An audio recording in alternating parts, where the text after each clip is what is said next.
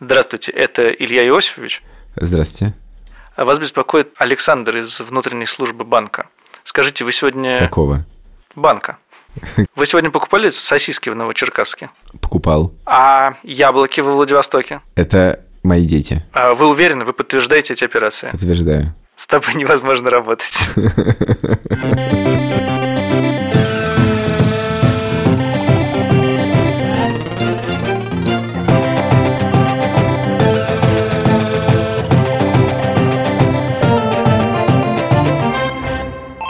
Привет, это подкаст «Деньги пришли». Я его ведущий Саша Поливанов. Александр Сергеевич Поливанов. Александр Сергеевич Поливанов. Я ведущий Илья Иосифович Красильчик. Здравствуйте. Вместе с нами э, студия подкастов «Либо-либо Иванович» Так. и Альфа-Банк Петрович. Господи, даже что... Более того, я хочу сказать, что Альфа-Банк Петрович сегодня буквально сидит с нами в одной студии. Такого еще не бывало, но мы к этому еще подойдем. Как вы, наверное, догадались, мы будем говорить о мошенниках. Мы в нашем телеграм-канале просили а вас... также в моем инстаграме, в моем фейсбуке. Просили вас прислать нам аудиозаписи разговоров с мошенниками. Спасибо большое, их было очень много. Да, мы получили десятки разговоров с мошенниками. Наш продюсер Паша Боровков немножко устал. Паш, ты все послушал? Паша кивает, говорит, что все послушал. Давай сейчас тоже что-нибудь послушаем. Давай. Вас беспокоит финансовый департамент Сбербанка России. Меня зовут Левин Александр Юрьевич, я являюсь вашим специалистом. Связываюсь с вами для уточнения информации. Подскажите, пожалуйста, совершали вход в личный кабинет 10 минут назад. А, слушайте, тут недавно такой мем присылали про вечер в хату. Оттуда звоните, да? Кого мем прислали еще раз? Вечер в хату, часик в радости вам это, кефир, чефир в сладость. Ну давайте быстро. Сколько денег, пароль от карты туда-сюда, и я погнал. Хорошо. Мне звонили некоторое время назад. Ну-ну-ну. Говорят, здравствуйте, Илья Иосифович. Здравствуйте, Илья Иосифович. Вам звонят из службы экономического безопасности или контроля или чего-то там Сбербанка России. Совершали ли вы недавно какую-то там транзакцию?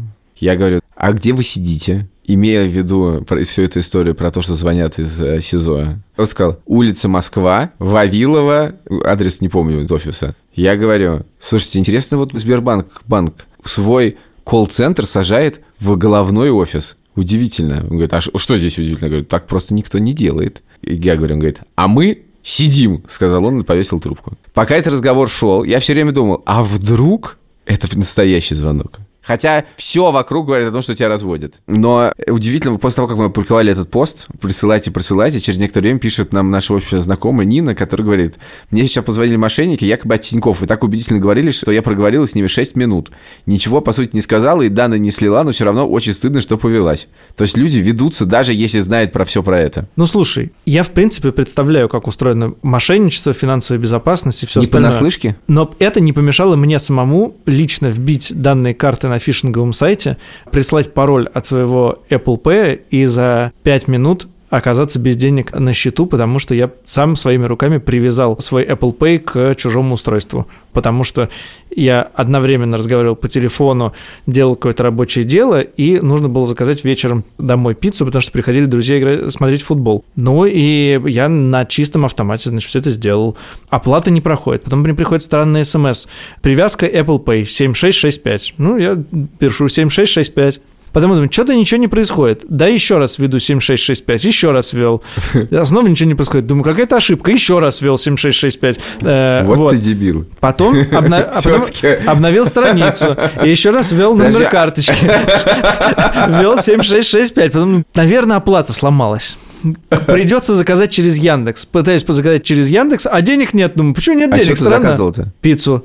Зачем ты заказывал это не через... Ну, слушай, если ты листаешь Facebook, тут 50% скидка на э, пиццу Папа Джо Нхас. То есть ты еще и просто пошел по рекламе в Фейсбуке покупать? Да.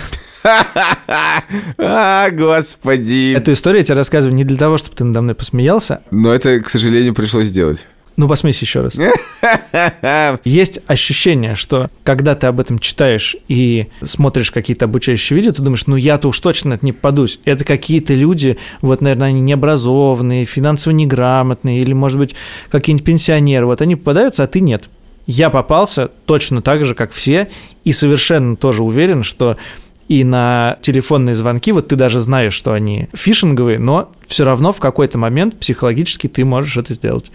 Ты тоже, когда мы работали в одном большом СМИ, в одной маленькой стране, в одной маленькой стране, то мы очень боялись за свою безопасность и предполагали, что... Не за свою безопасность, а безопасность э, того, что находится у нас в компьютерах. Да. Предполагали, что э, хакерская атака может произойти на СМИ. Короче, нас могут взломать. Да. И нам пришло письмо, довольно странное, от нашего тогда технического директора Самата про то, что он заболел сегодня, не может прийти на работу, и надо пройти по какой-то ссылке, чтобы с ним поговорить. Всем привет. Меня зовут Самат Галимов, я был техническим директором «Медузы». С моей стороны это выглядело так. Я заказал аудит очень крутым хакером, Амару Ганиеву. Мы с ним, кстати, делали эпизод в нашем подкасте «Запуск завтра». Амар делал полный аудит. Он сначала проверил технологии, а потом разослал фишинговые письма. То есть письма, в которых он написал буквально «Всем привет, у нас появилась новая функция в админке, пожалуйста, все пройдите по ссылке и смените себе пароль». Что-то такое. Ну, короче, классика, самая-самая классика, где людей просят сделать какую-нибудь херню от имени их руководителя или там технического директора или просто сисадмина, и говорят, что если вы этого не сделаете, вы потеряете доступ к админке, например. Журналисты все боятся и сразу это делают.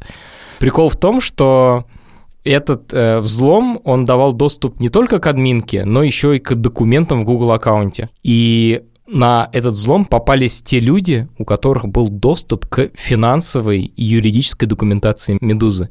А тогда это был как раз момент, когда, мне кажется, самый популярный вопрос был типа, кто спонсирует Медузу? И никто не знал. И Илья был одним из людей, который попался на этот скам. Прикол в том, что я не рассказывал никому, что я заказал аудит безопасности. И Илья был уверен, что его взломали какие-то государственные хакеры, и теперь, значит, э, самые секретные секреты Медузы знает Кремль. Господи, какое у него было лицо, когда я признался, что это был аудит безопасности. Я помню, мне сказали, смотри, я убью. Но я уверен, что если бы этого не было, этого всего напряжения, этого страха, что из-за тебя все сломалось, и ты оказался слабым звеном, то этого обучающего эффекта, после которого все начали всерьез задумываться о своей безопасности, его бы не было. Это было классно.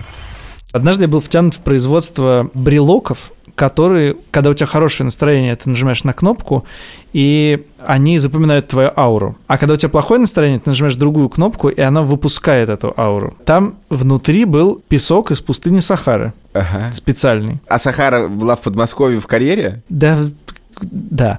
А, и Окей, так. была инструкция, что вещь действует в 89% случаев. Так. Обман людей? Ну да, обман, конечно, людей. Но это было весело. Не ощущалось это как... Так, э... Имею несколько вопросов. Первый да. вопрос. Это был твой брат? Я не буду отвечать на этот вопрос. Ну, просто кивни. Я не буду отвечать Хорошо, на этот вопрос. Хорошо, это был твой брат, окей. Второй вопрос. Сколько было тебе лет? 18. Хорошо, а просто не связано абсолютно в этом. А сколько было твоему брату в этот момент? Он с ним, это, не, с ним это никак не связано. Да-да, ну сколько ему было лет? Ну, это что ты хочешь сказать? В смысле, что он тебя в какую-то коррупцию малолетнего ввел? Какая коррупция? Никакая идея. Нет, в смысле, при, продавать здесь дурацкие брелки и говорить, что они помогают твоей ауре, это вещь довольно странная. Я очень рад, что твоя работа улучшилась за это время значительно в целом. Если бы ты занимался сейчас этим, я не уверен, чтобы мы тут сидели. Но это гораздо более безобидная вещь, чем пытаться узнать данные твоей банковской карты, безусловно. Скажем так, я уверен, что продажа капсул с аурой или от ауры, или для ауры не является никаким преступлением. А вот это, я думаю, что все-таки является. Вот. И давай в это все-таки сейчас поговорим не с нами, дебилами, а с более э, сведущим человеком. Встречайте. Совершенно неожиданный гость. Никогда его не было.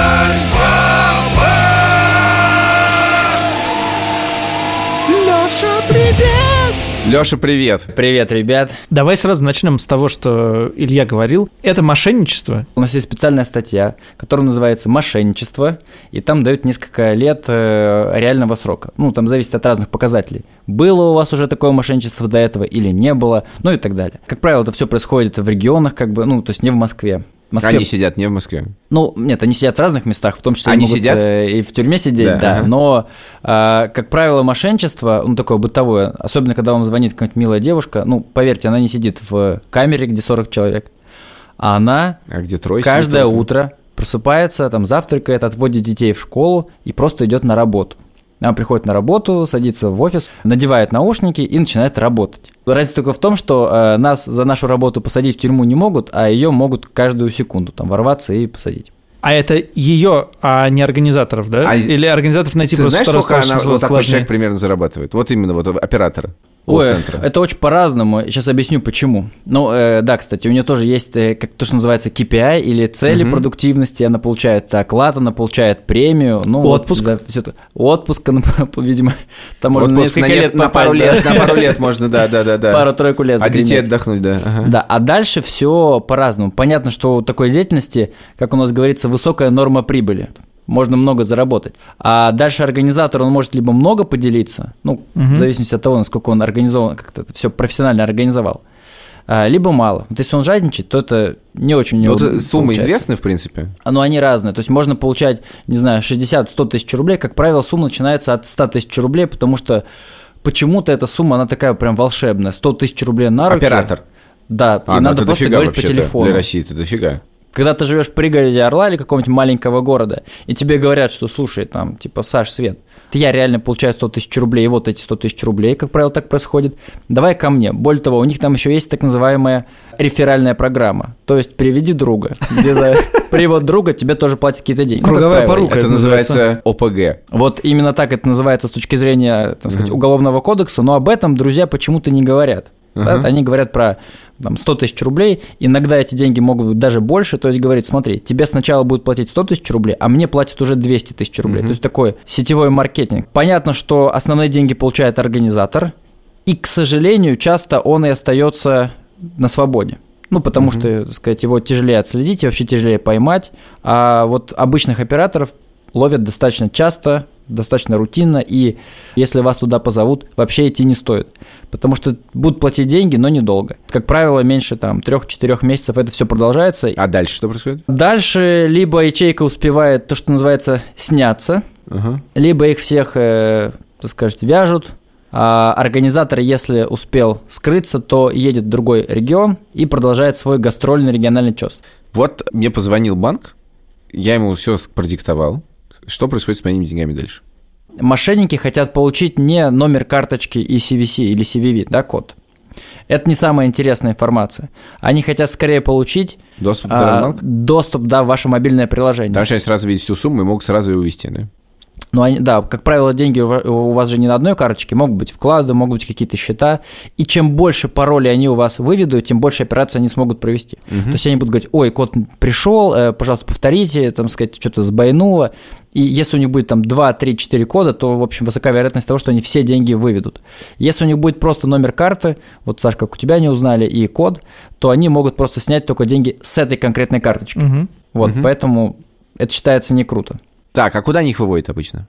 Ну, это отработанные сети, условно говоря, там сидят технические другие клиенты, которые в этой сети, и они прогоняют эти деньги и выводят их, в конце концов, снимают их либо в банкомате, если это речь про счет, либо они могут переводить их на так называемые неименные карточки или мобильные счета. Там сложнее, потому что суммы маленькие достаточно, ну, то есть ты можешь вы- вывести, но там концов вообще никак не найти. То есть если вы прогоняете их через живых клиентов, ну, то, то, что мы называем, здесь можно, ну, Подожди, а условно- почему после этого не приходят к живому клиенту и говорят, что это за деньги тебе пришли? Приходит, приходит, поэтому эти Это схемы, сразу должно случиться тогда. ну, сразу таки через секунду не перейдешь. Да, но все равно, Вот, в любом случае, и- что это за человек такой? Он же сто процентов подставляется, про него все известно, нет? Но все-таки этих людей мы не можем, ну, условно говоря, завести на них уголовное дело и довести его всегда успешно до конца, потому что он скажет, я не знаю, мне эти деньги перевели, ну, вот я, я не знаю, а потом я их просто куда-то перевел, потому что Мне я просто спал. пришли какие-то деньги. Да, я от них постарался как можно быстрее избавиться, чтобы, не дай бог, ничего не подумали. И я от них избавился. Что вы от меня хотите? Мы, как банк, можем этого клиента конкретного, да, заблокировать, внести черный список и всем другим банкам сказать, что, смотрите, это подозрительный тип. Но посадить, условно А вы говоря... это делаете? Ну, безусловно. Во, вот сейчас, подожди, это важная тема. Что вы как банк можете, а что вы не можете? Мы много говорим об уголовных делах, но понятно, что не вы их заводите. Но вы как-то сообщаете о подозрительных операциях кому? Я вот так теоретически просуждаю про правоохранительные органы в стране. У них, в общем, достаточно сложная жизнь, а зарплаты маленькие, но вы все это знаете. И вообще у них Так. такая, в общем, тяжелая, суровая жизнь со своими KPIs или со своими целями эффективности. Некоторые их называют палками, не знаю, там есть они или нет. и вдруг происходит кибермошенничество. Расследовать его тяжело. Казалось бы, что такие дела никто не, рас, не расследует, но на самом деле это не так, потому что в этот момент к ним приходят фея, я бы сказал, и так далее. Коммерческие компании, такие как банки, помогают, потому что не секрет, что в банках, вообще крупных корпорациях работает служба безопасности. Да. Часто она комплектуется из самых профессиональных и бывших сотрудников, да, и по сути... э, Правоохранительных э, органов. Всяких разных органов, да. Да, да, да. Я думаю, что просто всегда, скорее всего.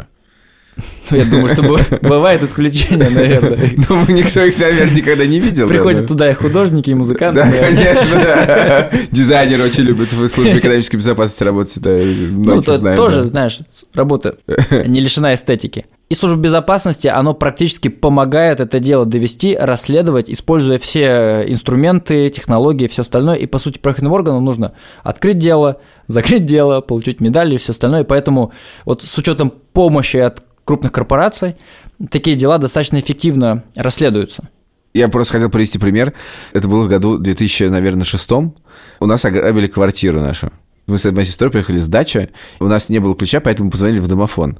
А, открыли ключ. В общем, это было услышно, и мы шли по лестнице, не работал лифт, и грабители спускались вниз, сказали «Здравствуйте», мы сказали «Здравствуйте», зашли, и все, вся квартира перевернута. Но они немного успели сделать, потому что реально мы их застали в некотором роде. И дальше была удивительная вещь. У меня, знаешь, папа, он не очень любит, в принципе, взаимоотношения с окружающей действительностью. Ну, он пришел в полицию. И его мент убедил не заводить уголовное дело. Он сказал, какая разница, все равно никто не идет. А был номер машины, более того, заснятый нашей соседкой. То есть, в принципе, можно было многое сделать. И он очень долго, очень убедительно э, говорил папе, почему не надо заводить уголовное дело. Папа сказал, ну ладно. Его не завели. Ну а здесь, мне кажется, другая мотивация. Сложно представить правоохранительного органа, представителя, который ждет прям такого дела. Но Конечно. по сути он получает дело, получает профессиональную помощь, то есть называется ко- коммерческую, Ага. и в конце рисует отчет, и ему там В смысле, премия. ты имеешь в виду, что э, банки на самом деле сами проводят подобные расследования? Ну, на самом деле так делают не только банки, а все крупные компании, да, там по разным Типа мы, причинам. а, которые сами провести расследование не можете, не имеете права, ну, в смысле, Конечно, ничего сделать. конечно. Но предоставить все данные можете, а дальше уже все. Ну да, сказать, смотрите, Понятно. вот вам улики, концы, доказательства, все остальное. Вот как бы надо просто открыть дело, ну, соответственно, все, и закрыть. Слушай, самый популярный вопрос про это и самая, наверное, популярная жалоба. После того, как деньги ушли со счета, человек звонит в банк да, это и выпуск говорит, подкаста «Деньги ушли», да. верните деньги. Банк, я все понимаю, я был неправ, мне очень стыдно, я больше так не буду, но деньги-то отдайте. Но обычно происходит наоборот. Э, Вернее, чуть-чуть по-другому. Обычно, ну, когда там деньги ушли, звонят в банк и говорят, остановите транзакцию. Почему-то есть стереотип, что транзакция, она вот прям откуда-то выходит, И и идет, да. потом Да, да, она да. идет, и это, в общем, очень долгий процесс, ну, такой, который, в общем, можно остановить. и Не, ну остальное. бывает просто заморозка денег, но это никогда перевод происходит. Да, никогда это перевод происходит, и это происходит моментально, и, как правило, через несколько секунд деньги вообще могут уйти из страны вообще, уехать, ага. улететь. Вот. А, Да, клиенты э, просят вернуть деньги, но они на самом деле понимают, что это невозможно, и делают все это реже и реже, потому что, ну, по сути, отдать все свои коды и пароли, то же самое, что подойти к человеку на улице, отдать все ему деньги из кошелька, а потом Но Ты- это как поставить подпись на пустой страничке. нет, это хуже, потому что там пустая страничка еще ты можете это с ней сделать, да, доказать. А здесь все просто вы сами, да, волеизъявили, перевели деньги. Считайте, отдали Ну, их из кошелька. отдал свой кошелек практически. Да, и здесь на самом деле для нас тоже это ну, непростое решение, но ничего сделать нельзя. Поэтому мы пытаемся как раз объяснять, рассказывать, как не вестись на эти схемы. Вот в какой момент разговора ты точно должен понять, что это мошенники, клади трубку. Тут на самом деле очень простое есть э, правило. Если вам звонят из банка, неважно, настоящий банк, хотя редко из очень настоящего банка звонят или не настоящий, вы просто берете и кладете трубку. После этого вы перезваниваете в банк и говорите, слушайте, мне тут звонили, это вы? С вероятностью 99% они скажут нет, потому что То банк есть, в обычно говорит, принципе, совет такой, не разговаривать с операторами, которые говорят, что они из банка. Просто кладите трубку и все. В конце концов, вам напишут либо в чат, да, в приложении, и там, условно говоря, до вас достучаться, но, опять-таки, такого практически не бывает. То есть ты считаешь, что даже проверять не нужно, просто не разговаривать никогда с банком. Ну, просто никогда не разговаривать, но если прям хочется поговорить, и там да, хочется, давай, мы сделали э, первую ошибку, начали да, говорить. Что дальше? Начали говорить, потом вас должны остановить следующие слова. А вы можете, пожалуйста, нам сообщить свой код? какой-нибудь код, неважно, там CVV или Это там всегда какой-то- обязательно будет, да, в Это разговоре? безусловно, Да. потому что просто номера карточки не хватает. Ну, номер карточки это ничего, ним не, сделать. значит, да. Ну, или номер телефона, ну, у них есть ваш номер телефона, да. Как только они просят э, какую-то типа любой код, даже код от домофона, мне кажется, надо тоже класть трубку. А как они узнали, что я связан с тем банком, о котором они представляются? Ответ, как правило, никак. Как правило, они звонят и называют самый популярный Ну да. А, Почти а я всегда я- Сбербанк говорит почти всегда просто потому, что это ну, максимальная вероятность попасть на а я- клиента. А я думал, что это какая-то слитая база или что А что такое. сливать? Просто по телефону всем звонишь и все. Не, просто открывают то, что раньше называли желтая книга, и я обзваниваю. А есть какой-то более э, мудрый способ мошенничества, где, например, кот не спросит, ну нет, кот, наверное, всегда спросит, но вот что-то про тебя знают специально, вот как это тебя сбивает с толку, потому что я понимаю, что база банков тоже сливает иногда. Как правило, база банков не сливается, сливается база, ну, не знаю, фитнес-клуба. Вот у них есть ваш номер телефона, вот у вас есть их какие-то паспортные данные, либо имя, да, и они начинают этим как-то э, бравировать. Одна наша слушательница написала, вообще, мне кажется, довольно любопытное свидетельство, что она иногда ходит на всякие бесплатные вебинары, семинары, и она только там представляется другим именем. И ей звонили и называли ее так. То есть единственный способ, как они могли получить ее телефон, был через эти записи на бесплатные семинары, вебинары. Я вот, кстати, тоже, когда где-то ввожу имя, там все остальное. Или там в магазине, знаете, хотите карточку скидочную? Да. Ну, вроде как бы хочется, потому что все-таки это 5, 7, 10 процентов. Но полить... И я всегда пишу, значит, что я Анатолий. Фамилию не буду полить, потому что мне потом, видимо, сейчас звонить. Это, кстати, интересно. Можно действительно провести эксперимент. Везде, где ты отдаешь свои контакты, это знаешь, как э, узнать, кто слил, да? Ты всем рассказываешь разную информацию, и когда она становится публичной, ты узнаешь, кто это сделал. То же самое. Надо везде, во всех местах, где ты пишешь свои данные, писать, ну, за исключением ави- авиабилетов, где, наверное, там могут возникнуть проблемы, писать разные имена и записывать, где какое имя ты написал. Можно ты написать. И ты узнаешь, кто слил. Подожди, Семен 141, знаешь? Это если мы говорим про телефонное мошенничество. Сейчас же у нас другой расцвет из-за коронавируса. А коронавирус, ну, это локдаун и все остальное, это эра развития диджитала, как мы все знаем. Так, И они, как Не ни странно, вообще вся эта индустрия тоже очень сильно диджитализировались, как бы это ни звучало. А именно, заходя в социальные сети, как правило, это Facebook, Instagram, ВКонтакте, Одноклассники, ну, вот такие четыре самые основные соцсети. Нет Твиттер, поэтому в Твиттер можно пользоваться Спокойно, да? спокойно. Там появляются рекламные записи, ну или появлялись, э, сейчас чуть поменьше, и они говорили, что в этот сложный период, а прям реклама диджитальная, значит, вам положена э, выплата от государства или выплата от банка, Так. или это вот первая история про выплату. пицца подешевле. Ну, это редкий такой случай. Как На правило, никто не ведется, да. Короче, вот была такая история про э, гос- ну, помощь от государства, она была прям очень популярна в апреле, в мае, июне. Там была история про пройди опрос и за опрос получи там 2000 рублей. Как правило, либо 2000, либо 5000 рублей. Значит, вы нажимали на это объявление, и вам, соответственно, для получения господомощи нужно что ввести? Карты и, соответственно, коды, которые будут вам приходить. Да. То же самое для опроса. Вы уже заработали вот эти 2000 рублей, пройдя опрос, там три тупых вопроса. Осталось только ввести там, ну, номера, пароли там и, и явки. Изи мани. Easy Money. И мы недавно решили это, даже эту схему воспользоваться в благих целях. Мы взяли вот эти все картинки, а, как правило, они просто адски страшные. То есть там какие-то э, девушки, которые вот так вот кричат от радости, и пачки денег. Вот какие-то такие вещи. Да. Супер-мега страшные. Ровно как выглядит реклама банков, конечно. Мы взяли вот ровно эти же креативы, тоже со- создали поддельный сайт вот такой. И про помощь, и про опрос. И URL странный, наверное, был. URL у нас был alphafake.ru, ну, то есть прям alphafake. Думаем, ну, ну, наверное, это кого-то остановит, ну, честно говоря. Вот, и, О, на- и запустили рекламу, собственно, в соцсети вот этой истории. Значит, идея следующая, что когда люди вот уже практически отдадут нам все мои деньги, мы скажем «стоп», А в какой момент? ну, когда они начали вводить данные, карточки, все А, остальное. то есть вы знали, что они уже начали вводить их? Ну, ну, они нам уже отправили их, на Ага. кнопку нажали там, то есть... а, ну, А, то есть вы реально их получили? Ну, нет, ну, получили, уничтожили. Так, так, так. И перед самой потерей денег мы говорили, так, стоп, вот ты практически потерял все свои деньги, и сейчас мы тебя научим, как так не делать никогда, и расскажи всем своим близким. И как вы думаете, сколько таких фактов мошенничества мы предотвратили? Порядка 22 тысяч. Это За просто сколько времени? Не за много, за месяц примерно. Ну, блин, это просто ад. Мы есть- просто эффективно очень делаем рекламу, мне кажется. Наш охват был больше, чем любые мошенники могут позволить себе, то есть поэтому, мне кажется, мы как эффективная мошенническая сеть работали. Но мне кажется, многих людей мы научили, потому что... Почему вообще эту, эту историю начали делать? Потому что, оказывается, люди нифига не читают всякие статьи вроде как не отдать свои деньги мошенникам? Или как защитить свой семейный бюджет? И вот это никому не интересно. Мы делали карточки какие-то обучающие, и лонгриды, и шорт-риды, или все остальное. Люди их, конечно, читают, но не очень сильно. И работает такая история, когда ты хватаешь за руку и говоришь, постой перед обрывом буквально, да? Не бросай туда свои деньги. Вот это работает. Сейчас вот у нас эта реклама идет, ну, на нее уже мало людей кликают, потому что поняли, что никто им 5000 рублей не даст. Все-таки объясни, почему телефон мошенничества было всегда, но сейчас стало что-то уж слишком дофига.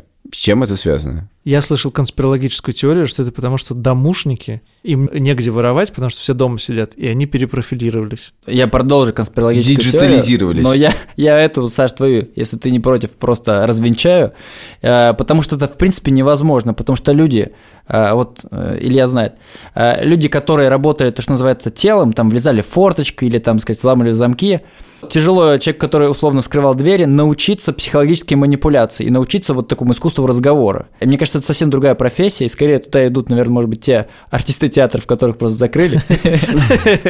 Здравствуйте. Вам звонит служба безопасности. Я очень плохой актер. Ладно, давай дальше. Видимо, и мошенник ты тоже не очень.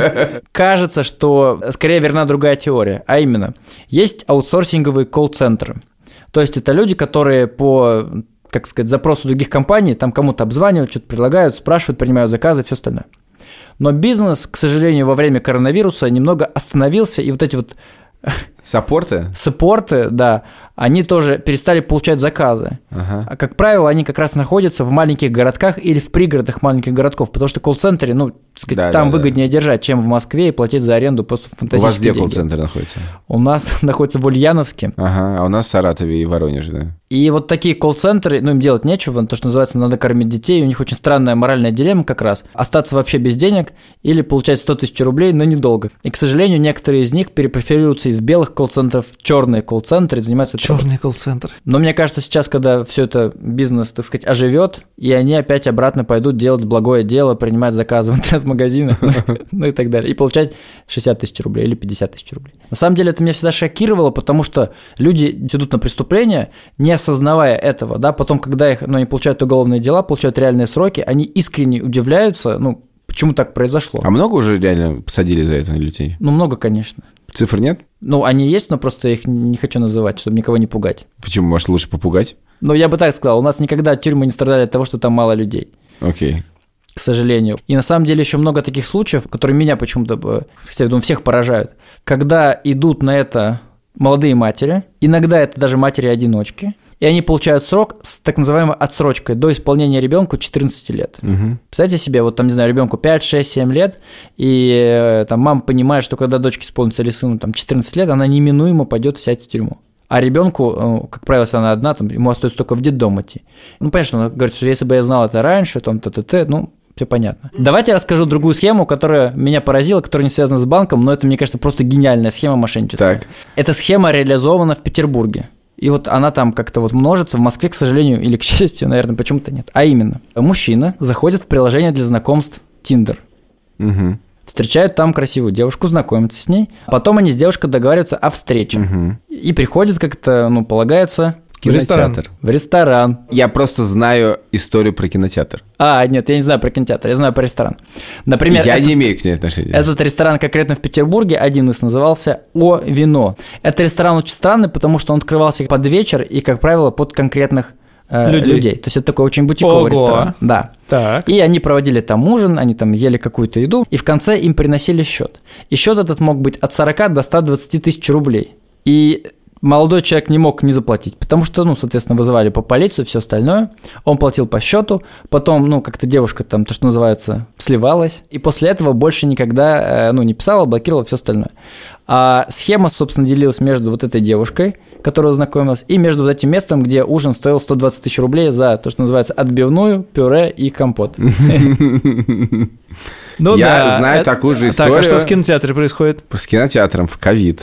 Зовут кинотеатр, говорят, вот, кинотеатр все закрыт, но есть какой-то кинотеатр, который даже есть, он, вот сайт, он, у него, он показывает кино, 3,5 тысячи рублей, вот это все, билет, ну, дор- дорого стоит, какой-то сеанс, звонишь, говоришь, вот, я кино, они говорят, а шампанским вот столько. Ну, это нужно, ну, там, вообще, обойдемся без шампанского. История просто конкретная. Пойдешь без шампанского. Почему-то не получилось заплатить. Вот, и тут, значит, девушка пишет, значит, слушай, а я вот позвонила в кинотеатр, узнала, что ты без шампанского, сказала, я хочу с шампанским.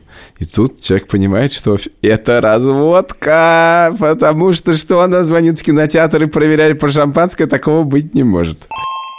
Есть отдельный жанр под названием скамбейтинг, когда тебе звонят с камеры, ну, то есть вот эти вот люди, а ты занимаешься тем, что тратишь их время.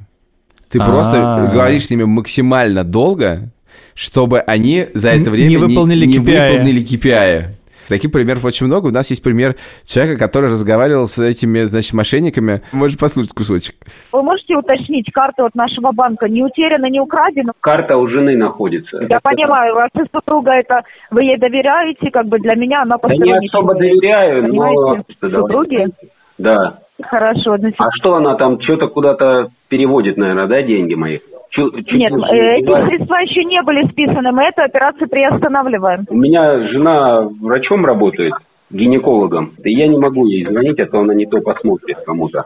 Давайте, может быть, вечером она будет дома. Я вам еще раз объясняю, с супругой я вашей общаться не буду. У вас сейчас проблема не, даже не с этим переводом. У вас проблема в том, что кто-то имеет доступ в ваш личный кабинет с постороннего А я адреса. знаю, кто имеет адрес. доступ. Я же говорю, жена имеет доступ. Сейчас она гинекологией Я вас занимается. спрашиваю, У вас нее сейчас там находится не в рядом сидит девушка у нее на Я приеме. что супруга находится сейчас в Нижнем Новгороде. Говорит, что нет. Значит, это не она совершает этот перевод. Да как не она? Кто же еще может совершать? Приедьте, заберите ее. Мгм. Только забирайте не с картой, чтобы карту у нее забрали и вернули законному владельцу. Я работал в другой компании еще, и у нас проводились киберучения. Компания тоже была крупным банком, Может, даже еще крупнее. самым крупным банком в В стране. одной стране. В одной стране, В да. ну, одной но не- но не большой-большой стране есть большой-большой банк. И эти учения решили приурочить к знаменательной дате, а именно к 8 марта. Почему- Почему? Всем пришли письма на корпоративную почту. Ну, в принципе, можно было догадаться, что это не рассылка официальная, а там какой-то сайт типа сбер-банк.ру. Наверное, не все догадались, что это за компания. И было написано, что там дорогие дамы, ну, а парням было там, там чуть другой текст, но тоже похожий. Поздравляем вас с 8 марта, все остальное. Мы там рады и горды, что вы работаете с нами в коллективе. И для получения подарка нужно ввести свои данные, двоеточие, ну и все остальное. И у нас процентов 20 девушек, значит, ввели свои данные. Парни- Хед-офис Сбербанка. А потом после этого пришли такие страшные письма всем, кто, ну, значит, не прошел а, обучение, что типа вы, вы чего вообще? Ну что вы нас позорите? Ну там доколе и все остальное. И меня вот коллега, которая не прошла, значит, эти учения, она позвала попить кофе, и она прям возмущалась и говорила, что ну, как- ну как так, такое вообще возможно? Такая подстава. На 8 марта меня, во-первых, обма- обманули, а потом еще, и поругали. Да. Прошло, наверное, месяц или сколько-то, была какая-то еще дата, я не помню, какая дата, там день чего-то, и нам опять пришли, значит, эти рассылки. И она опять ввела все данные. И говорит такая мне, Леш, ну пойдем кофе попьем, я понимаю, что сейчас будет. Я говорю, ну не, ну слушай, ну уже пора бы это, пора бы привыкнуть. Есть история еще у нас классная.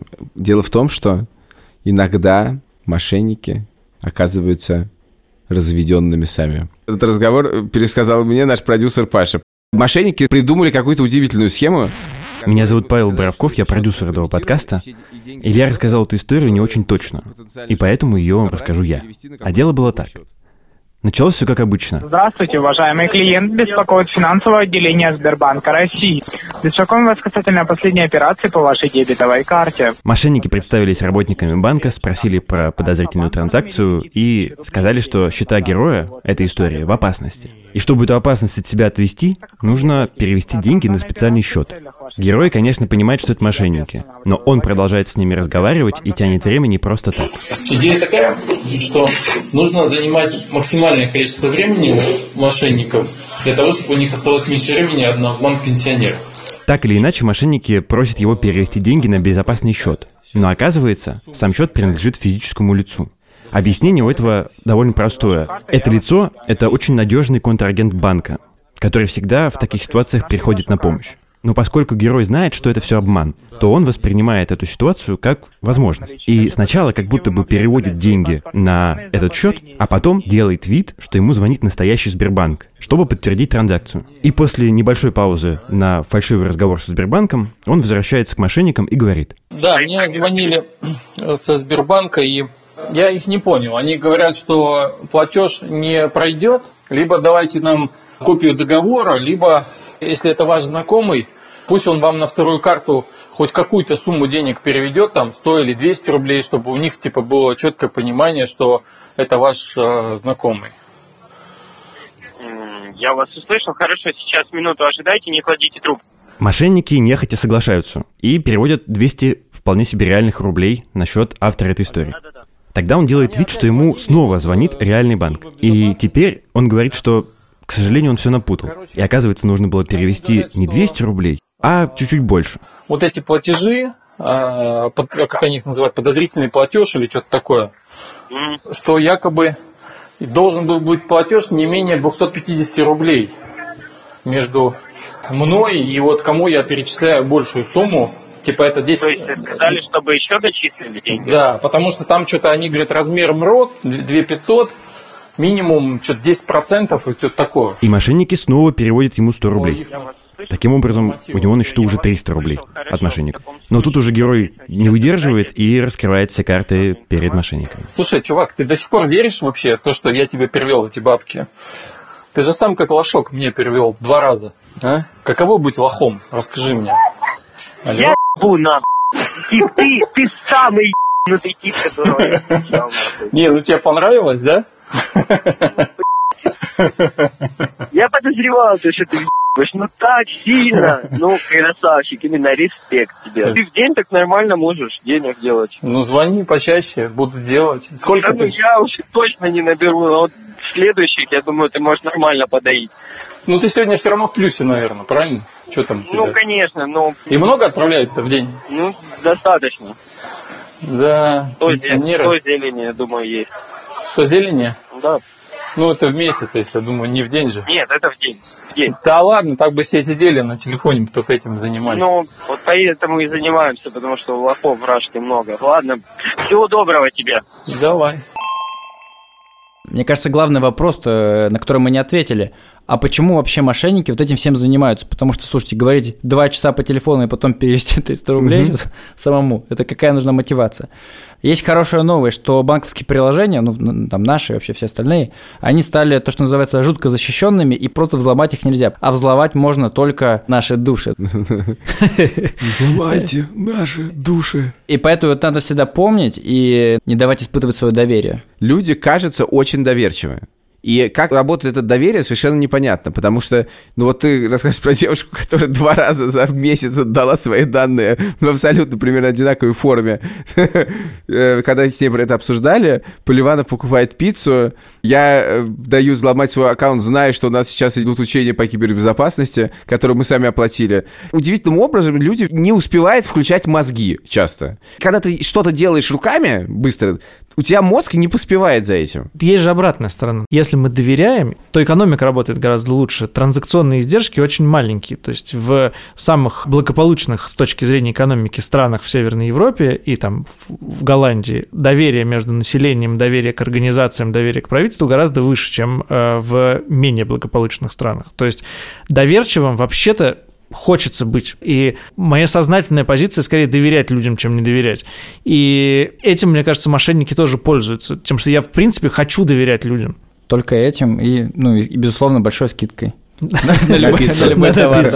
Но, знаешь, я, чтобы избежать последствий, решил, что я никогда не буду держать на оперативном счету больше 10 тысяч. Но, кстати, это хороший совет. Нужно не держать на той карточке, которую вы платите, безусловно. Вот это я делаю. Можно вообще, в принципе, завести там несколько карточек, они вообще часто бесплатные, и держать там не так много денег. А деньги лучше держать на счету в приложении, к которому не привязана никакая карта. Мгм. Эти деньги забрать намного сложнее. Намного сложнее. То есть надо выведать не На один... счету, типа, который... На счету, да. Ну, условно говоря, если вам эти деньги понадобятся, вы можете за одну секунду Да. В перекинуть. один, Я- в один я, клик кстати, их перекидывать. всегда так Я делаю, вот да. все И это перешел на это. Очень правильный совет. Даже я держу вот на то, что называется платежных карточках, небольшие суммы. Ну, чтобы, если уж, так сказать, поймали меня, просто этому порадоваться, восхититься их Я, я должен, смекалки. я- Вот, я- вот, я вот, должен вот, да. сознаться вам в ужасной вещи. Она противоречит всем законам безопасности. Полтора года назад в Израиле я потерял свою банковскую карточку. Но мне очень жалко было ее блокировать. Что это значит? Ну, потому что она привязана к огромному количеству плате- мест, где с нее снимаются точно деньги. Я не хотел все делать, неудобно, такой карточка. Короче, я решил, что ну, я не буду ее блокировать. И с тех пор я и так же пользуюсь. Я плачу и в интернете, я оплачиваю вот эти какие-то подписки, все.